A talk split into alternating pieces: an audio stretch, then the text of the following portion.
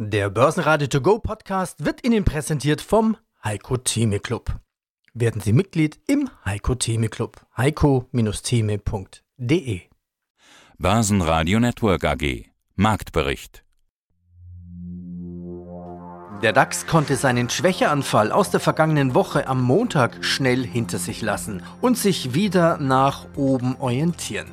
Geholfen haben auch die Aussichten auf eine konstruktive Lösung im Nordirland-Protokoll, also Teil des Post-Brexit-Handelsabkommens zwischen der Europäischen Union und des Vereinigten Königreichs. Aus dem Börsenradiostudio meldet sich Peter Heinrich. Sie hören heute auch meinen Kollegen Andreas Groß. Die Schlusskurse DAX plus 1,13% bei 15.381 Punkte. MDAX plus 0,9% bei 28.678 Punkte.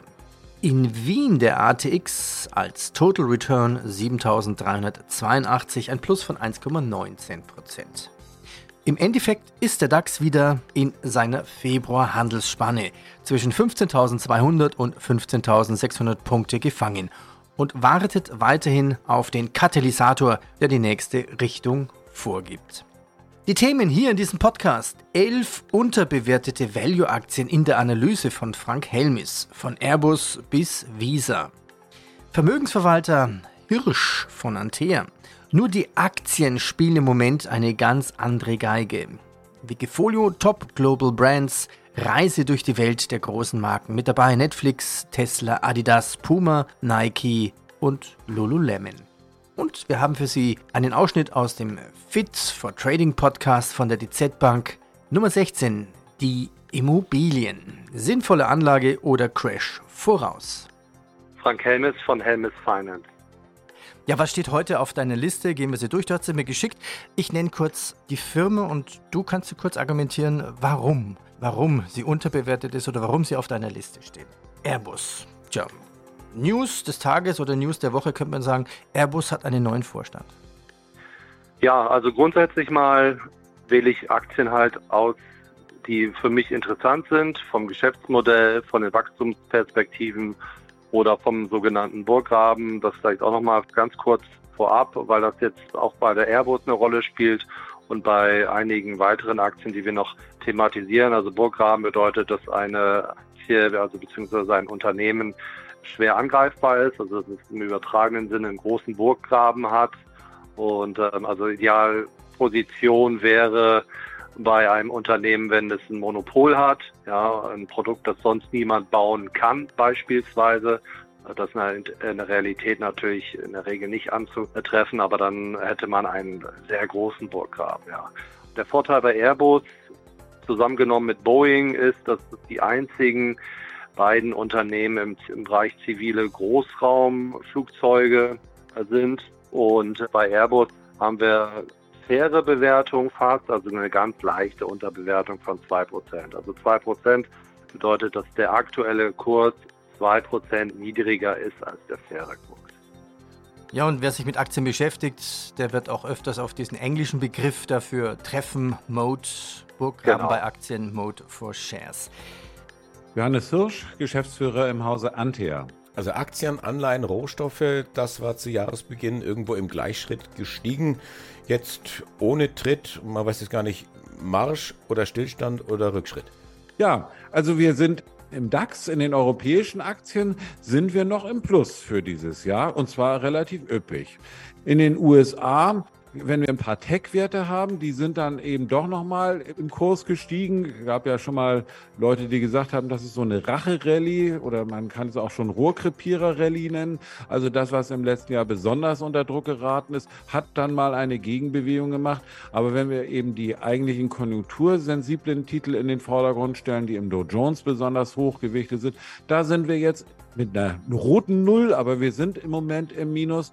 Und wenn ich mir angucke, wie die Zinsentwicklung aus sich ausschaut, also ich meine, die Zinsen sind ja inzwischen schon wieder fast auf dem Niveau angekommen, für die zehnjährigen Anleihen in den USA, wo wir im Hoch gewesen sind im Oktober letzten Jahres. Gut, da waren wir bei 4,3 oder etwas über 4,3. Im Moment haben wir noch ein bisschen Schwierigkeiten, über die 4 hinauszugehen. Aber ich meine, wir kommen von 3,3 jetzt gerade noch und das ist noch Anfang dieses Monats gewesen. Also vor dem Hintergrund Anleihekurse schon deutlich wieder auf dem Rückmarsch, die Zinsen schon wieder steigen. Dazu passen dann eben auch die Edelmetalle als zinssensible Sachen. Was nicht dazu passt, sind die Tech-Werte, die eben doch zinssensibel sind. Ich gehe davon aus, dass das jetzt angefangen hat in den letzten zwei Wochen und dass der Dollar davon profitiert, passt auch. Also um das Bild vollständig zu machen, müssten hier auch die Aktienkurse nochmal stärker fallen und insbesondere gerade eben die Technologietitel. Simrise. Auch ein Aufstiegswert. Nicht alle kennen das Geschäftsmodell von Simrise. Das ist ein Anbieter von Duft- und Geschmacksstoffen. Ja, Simrise, DAX-Aktie. Und was mir bei den Aromen- und Duftstoffherstellern ganz gut gefällt, dass ja so quasi ein Markt ist, wo mehrere Player vorhanden sind, wie Simrise, Givaudan, International Fragrances and Flowers und, und so weiter. Und ich kaufe mir da halt alle Werte, die in dieser Branche vorhanden sind und bilde mir da halt den eigenen ETF so.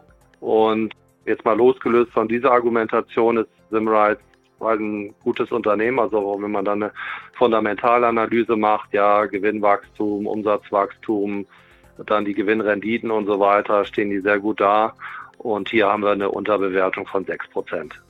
Die Adidas-Aktie konnte im Laufe des Tages rund 1,5 Prozent zulegen, denn Adidas profitierte von der Hoffnung, dass das Ende der Partnerschaft mit dem umstrittenen Rapper Kanye West den Konzern geringer belastet als befürchtet. Ja, schönen guten Tag. Mein Name ist Martin Fischbach von der Altrich und Sie Vermögensverwaltung in Köln. Dann machen wir doch auch mal ein auf Gefühl.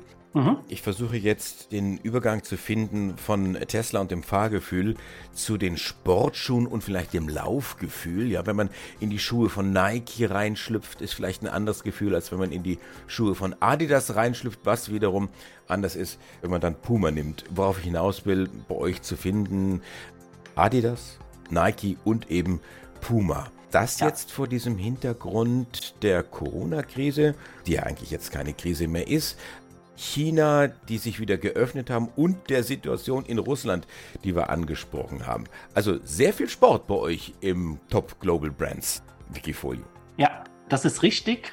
Während der Corona-Phase hat natürlich Adidas und Puma, die haben ganz tolle Werbung gemacht. Wir hatten Fußball-Events, die durch die verschobene EM war es ja ein Jahr und ein Jahr später direkt die WM. Was sich da sehr geballt hat, da ist Adidas auf ein, auf ein Allzeithoch ja damals geklettert. Das hatten wir auch damals, das war ganz lustig. Das hatten wir auch damals auf dem Schirm und hatte auch funktioniert.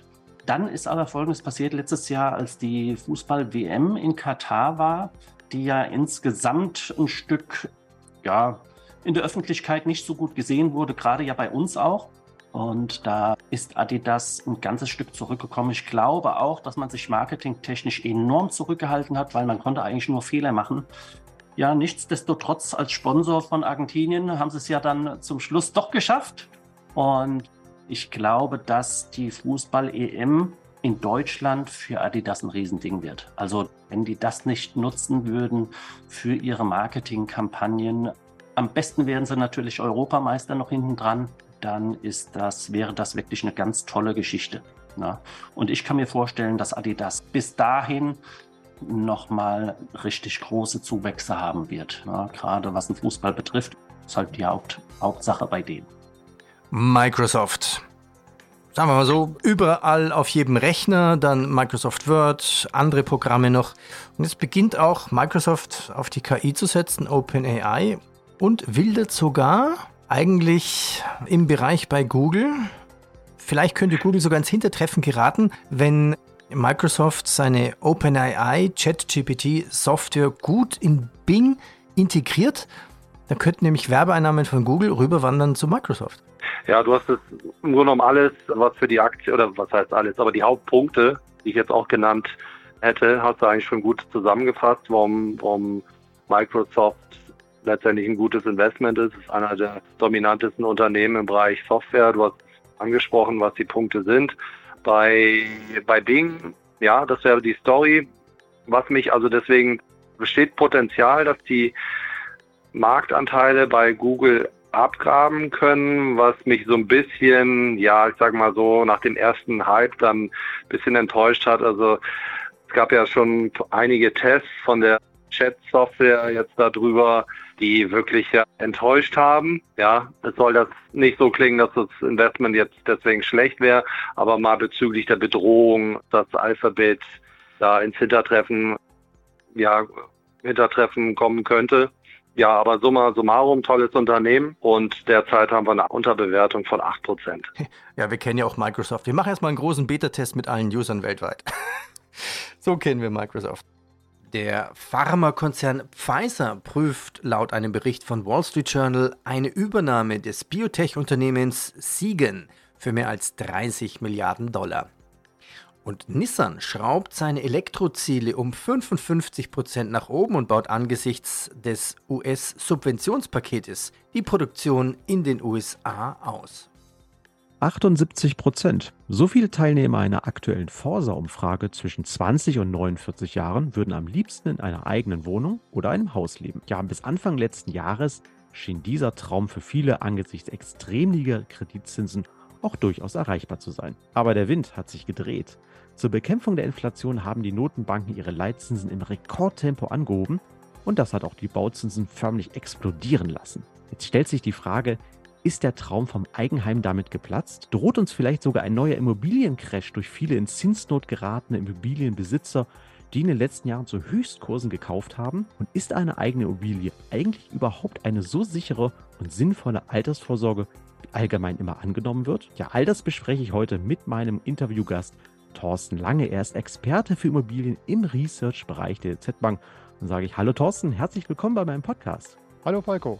Ja, und mein Name ist Falco Block. Ich bin Sales-Stratege ebenfalls bei der DZ Bank in Frankfurt.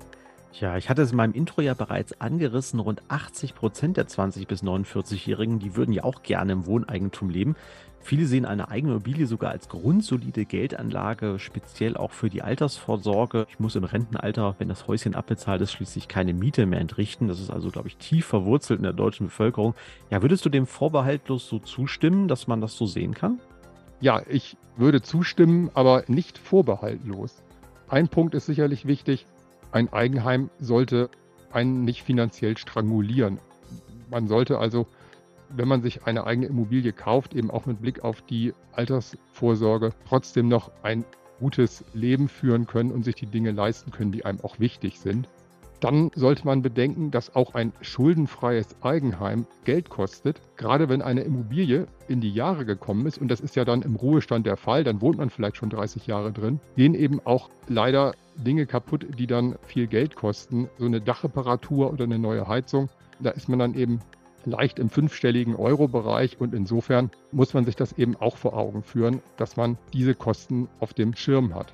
Ja, und zuletzt, man kommt an das im Haus gebundene Geld jetzt auch nicht ran. Man spart sich die Miete, das ist klar, aber das im Haus gebundene Kapital steckt da eben auch fest und insofern macht das aus meiner Sicht dann Sinn mit dem Eigenheim, wenn man in der Lage ist, nebenbei noch ein bisschen Geld anzusparen, um eben dann auch unvorhergesehene Ausgaben bezahlen zu können oder sich auch mal eine teure Reise leisten zu können. Die Commerzbank ist wieder nach rund viereinhalb Jahren im DAX angekommen, nachdem Linde rausflog. Nächste Aktie Linde. Aus für den DAX. Schade, dass Linde geht. Das war eine der Werte mit der größten Gewichtung. Aber trotzdem ist es eine Aktie, die bei dir auf der Liste steht. Ja, also was mir bei den Gasherstellern halt gut gefällt, dass halt fast der ganze Markt durch drei Player aufgeteilt äh, wird und da zählt Linde dazu und, und es ist relativ unwahrscheinlich, dass sich da ein neues Start-up, ein neues Unternehmen bildet, das dann etablierte Hirsche vom Platz verdrängt. Und äh, ja, deswegen kaufe ich neben der Linde auch noch die, die Air Liquide. Das ist auch noch so eine Aktie, die derzeit unterbewertet ist. Bei Linde haben wir derzeit 9% als Unterbewertung. Mit auf deiner Liste Mastercard und Visa. Also Visa stelle ich mir wie Mastercard vor. Ja, ohne den beiden geht ja gar nichts, oder?